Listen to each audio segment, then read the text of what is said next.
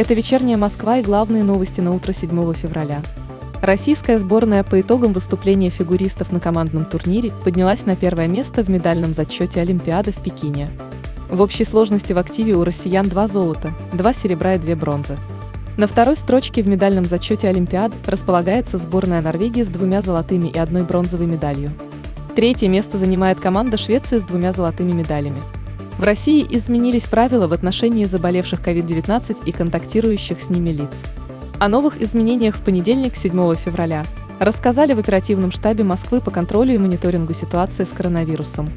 При отсутствии симптомов у больного срок лечения на дому сокращается с 14 до 7 дней. Больничный будет закрыт автоматически, подтверждать ничего не нужно. Это распространяется на пациентов с диагнозом, поставленным 6 февраля и позже. До этого срока больничный должен закрыть врач после двухнедельной изоляции больного и аудиоконсультации с ним.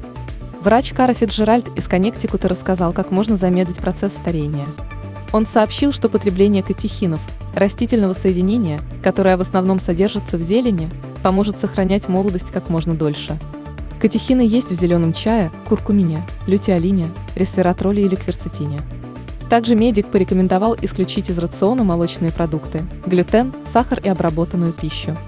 Алкоголь также запрещен. Семь лет назад в столице открылся учебный центр «Мои документы», который подготавливает профессиональных сотрудников для центров госуслуг. С момента открытия наставники разработали 330 различных программ обучения по разным направлениям. Среди них предоставление государственных услуг, клиентоориентированный сервис и подготовка специалистов к работе в городских проектах. Это первый такого рода учебный проект, который заработал в 2015 году в Центре госуслуг района Строгино. Спустя три года его филиал открылся в здании Дворца госуслуг на ВДНХ. Соответствующая информация опубликована в новостном агрегаторе СМИ-2. Предварительные данные указывают на то, что большинство детей переносят омикрон штамм COVID-19 без последствий для организма. Об этом сообщила заместитель директора по клинической работе Московского научно-исследовательского института эпидемиологии и микробиологии имени Габричевского Роспотребнадзора Татьяна Руженцова.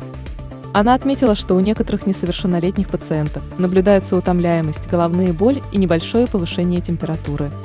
В таком случае дети должны находиться под наблюдением специалиста, а при необходимости им следует пройти дополнительное обследование –